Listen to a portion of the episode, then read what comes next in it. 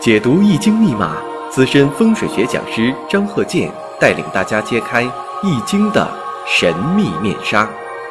周易新天地，五行解奥秘。请听周易五行。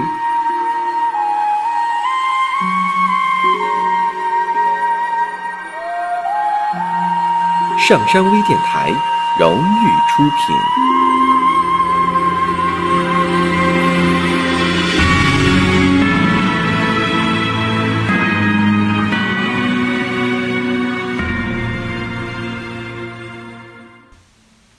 大家好，我是张和建。周易五行，我们这一堂啊，继续讲一下生日五行，还有住宅环境学。下面呢，我们看一下这个例子：壬辰、庚戌、丙申、己丑、乾兆。那么这个生日五行啊，我们分析一下。你看年上呢带有偏官七煞，时上呢带有一个伤官。月上呢带有一个偏财，丙申日，丙申日是什么日子？大家呀一定要迅速反应过来。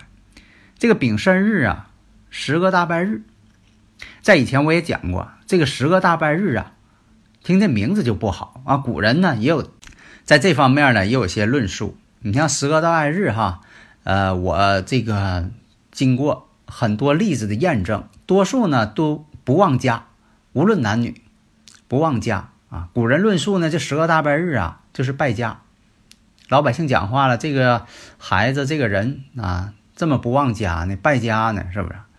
所以啊，有十个大拜日呢，对自己的家，比如说他还没结婚啊，那就是对父母他自己啊这个家庭不忘家宅。那么结婚之后也不忘家，所以说这也是这个婚姻不好的一个标志。那我们看一下，伤官带七煞。以前我也讲过，聪明不过伤官，伶俐不过七煞。有七煞的人，有伤官的人，智商都高，聪明，学东西快，领悟力高。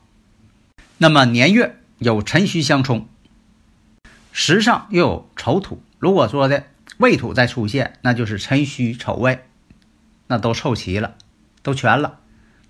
那么这个生日五行，我们判断。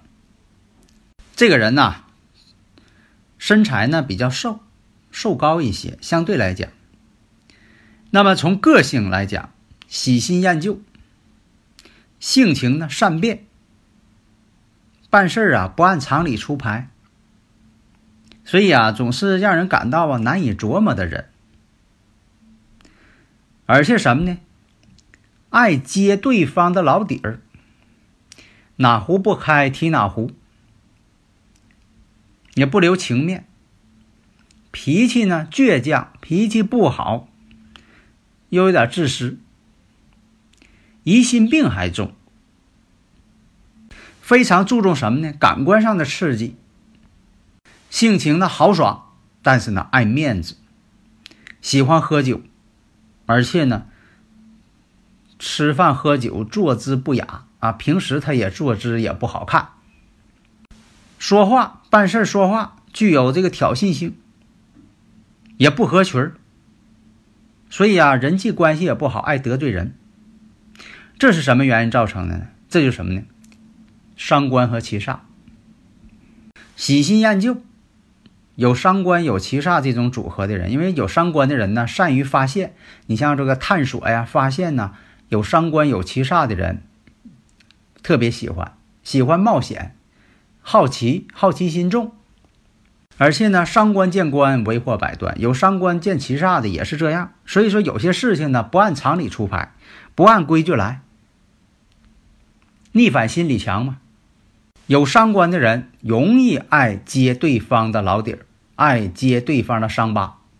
本来这个事儿呢，不应该这么说啊，他偏要这么说。有伤官七煞的人最为严重。有的时候就是说的讲嘛。叫当矬子不说矮话。你说对面的他这个人呢，他是个矬个你就不能说的啊，这个矬矮不好看，不能说这个。那他偏这么说，让对方难堪。伤官多的人呢，疑心病呢都重，啊，别人没考虑到的问题，他想到了。对方还没想这么做呢，他先判断了，他会说：“哎，你是不是想要这么做？”对方说了：“哎呦，这个事儿我还没想到要这么做。”那么有七煞的人也豪爽，有伤官的人呢，爱面子。有伤官七煞的人，或者有伤官见官的人，多数是有伤官七煞这种组合，不太注意自己的这个像坐姿啊、走路的姿态呀等等，他不在乎，随心所欲。非常的狂妄，而且呢，说话办事确实有挑衅性。带七煞、带阳刃的人，就是具有挑衅性，爱争斗。这样来讲呢，那就不合群了。所以有伤官的人呢，比较清高，不容易合群，不容易同流合污。但是如果像他这种生日五行，那就把这个缺点全都弄一块了。伤官七煞的优点没有反映出来，啊，反映出来全是缺点。因此啊，你要这么做事的话，人际关系肯定不好。那么有伤官的人呢，都聪明，善于发现问题，善于研究问题啊。大家如果有理论问题呢，可以加我微信幺三零幺九三七幺四三六，咱们共同研究啊。所以呢，这个人呢有伤官带七煞，那么呢，真就是会研究啊。你像这个对机械的爱好啊，对钟表的研究。确实一看就会。那么在他二十六岁的时候，二十六岁是哪一年呢？丁巳年。那么呢，这个丁巳年呢，和女友同居，然后呢结婚。大家呢就是结合我以前讲过的，为什么这一年同居结婚？你看跟婚姻宫是什么关系？你是相合？你看我以前讲过是相合呀、相刑啊、山合呀、相冲啊。你看你复合哪一种？哎，大家呢这一下就看出来了，我就不用在这里总讲了，总再总讲呢，大家说不用你讲了，这我都会了啊！现在好多人呢都明白了，现在很多这个听我课的人啊，没等我说呢，他马上就知道我要就讲那个，哎，这个我明白了啊，我知道是这么回事儿。那么大运呢，当时行的是壬子大运，那么在这个二十七岁，戊午年，哎，戊午年离婚。离婚之后呢，再也没有结婚，而且呢也没有子女。为什么呢？这种情况呢，十个大拜日，十个大拜日呢，就是对子女呀、对这个长辈呀、啊亲人呐啊都有妨碍作用。那么呢，我们再从紫微斗数上进行分析啊。以前我讲过，我说这个生日五行这八个字跟这个生日五行这个紫微斗数。他们之间的结果呢，有异曲同工之妙。你像从这个生日五行来分析，它有破耗之星。这个破耗之星在哪儿呢？在命宫。你看命宫呢有破军星，又有大耗，所以这种情况呢就不利子息，而且耗财，破坏亲人，而且呢这个申宫、福德宫。坐有廉贞天府，廉贞天府啊，本来可以制住这个破军这个星的，但恰恰呢逢到什么呢？但却碰到了这个地空星在本宫，所以说呢，不但损失了这个本宫的这个吉祥之星，也影响了他这个福德宫，而且啊，这个命宫当中，像这个破军星、天姚星，再加上。这个夫妻宫，再看这个夫妻宫，紫微星化权，而且呢还有空劫这些星，就就形成了一个什么呢？紫微斗数上桃花格，所以说在他生日五行当中啊，并没显示出准确的桃花，但是呢，紫微斗数当中呢，这就显示出桃花了。所以说这种组合呢，也不利婚姻。所以啊，在这个紫微斗数啊这个盘当中，我们看着。四煞出现了三个煞，紫微星呢又不能在命宫，天府星又逢空，所以这种组合呢，我看从紫微斗数上看，与富贵呀没缘分了，没有富贵。那么呢，从这个生日五行上看，这八个字当中看日主丙申十个大拜日，十个大拜日呢，基本上也是没有富贵了。那么在紫微斗数当中，你像他这个呢是庚戌大限，逢到了地空。那么在这部大限当中啊是有姻缘的，但是呢这个破军星，那么这个破军星啊这个正好在坐守命宫，所以说又逢到了这个这部大限，忌讳什么呢？这个大限官禄，就造成了这个双忌冲夫妻宫。所以啊，你看这个二十六岁丁巳，丁巳这个年出现，那么夫妻呢，这个看夫妻宫，那么在夫妻宫当中啊，这个化权化禄都出现了，再逢到这个小限，走在本命什么呢？红鸾上，啊，生日五行当中也有这个红鸾啊，紫微斗数当中也有，所以这个流年呢，碰到这个红鸾了，进入生宫了，但是这个夫妻宫的化忌。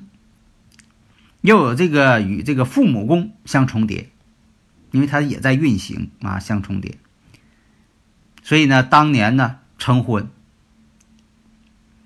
但是呢，从这方面来反映呢，就是父母当时是反对的。所以到了二十七岁戊午年流年呢，走在这个夫妻宫官禄，大限小限，一个是遇空，一个遇劫。那么呢，这个夫妻宫我们看。四个擎羊都出现了，这是凶星，所以当年呢离婚了。那么从这个生日五行这个四柱上来看，是不是这回事呢？刚才我说了，丁巳年成婚，那么呢，二十七岁戊午年，戊午年跟婚姻宫有什么反应呢？大家可能没看出来。那么呢，这个什么呢？他当时走的大运。走在什么呢？寅子运上，寅子运呢是跟这个戊运呢天克地冲，是冲的是大运出现的问题，所以呢这个问题呢来自于外部因素，他离婚了。那么从这点上我们看呢，生日五行这八个字，咱叫这个四柱，跟这个紫微斗数他们之间判断的结论完全相同，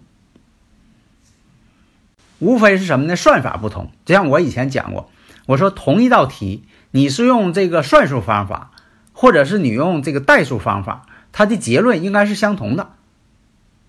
所以呢，也不存在说有些人问，就像打个比方，你说有啊，有的同学问，小时候啊，这些小学生是算术准呢，还是代数准呢？哎，都准。你只要算对了都准，啊，是否算对算错取决于这个人，这个人他算错了你就错了。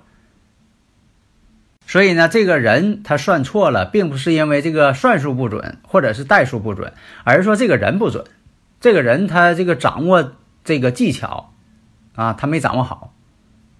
下面呢，用剩下的时间我们讲一下环境学。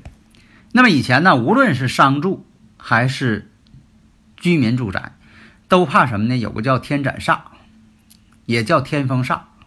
那么这个天斩煞什么意思呢？就是在你。窗前外边的景物啊，比如在你前边有两幢楼，这两幢楼啊中间有个缝，这个缝呢正好对着你窗户。以前我讲过，我说这个宽度如果跟你窗户宽度是一样的，这个天斩煞的这个感应是最厉害的啊。其实它是物理上的一个狭管效应，它就是跟你这个频率吻合了，就对你就感应。啊，有点像这个吹口哨啊，吹口哨张大嘴不能响，全闭嘴它也不响，得掌握哎这个上下嘴皮儿，它有一个适当的一个宽度，它就能吹出声音来，还能吹出调来。那么这天斩煞也是一样，其实天斩煞它这种声波，它不是一种音乐，它可能是一种超声波或者次声波，它是不好的一个声波，噪音的声波。所以啊，经过我多年的这个总结哈，感受有这个天斩煞的这个地点呢，就是上下这些楼啊，全算上，从一楼到啊多少高层的楼，如果说跟他平齐有天斩煞的，符合这个条件的，这个宽度的，这个有条件的距离的，那么呢，多数是这个人呢不经常在家住，比如说他别地方有房子啊，他不经常在家住，另一个呢。经常出租这个房子，经常是出租给别人。另一个什么呢？这个房子啊，经常被卖掉，多次易手，多次换房。还有一种呢，你说这种呃情况都没有出现，那另一种情况什么呢？家里有病人，总有这个身体不好的人。所以呢，无论是住宅还是商铺，迎面有这种天斩煞的，必须呢得以重视，必须进行一些屏蔽、化解、遮挡化壁斗嘛。以前我讲过。那么如何化解？关键是在罗盘上显示它是哪个度数，不停的度数，就是这个天斩煞在八卦当中哪个宫位，是在离宫啊，还是在巽宫啊？你看是在坤宫啊？你就是在这个离宫当中，你是这个子山午相啊，还是癸山丁相啊？啊，人山丙相啊？啊，化解方式是不一样的，不能说的啊，不管什么病用一种药，那肯定不行。所以呢，就说的化解这种情况方式是不同的。好的，谢谢大家。登录微信搜索“上山之声”或 “SS Radio”，关注“上山微电台”，让我们一路同行。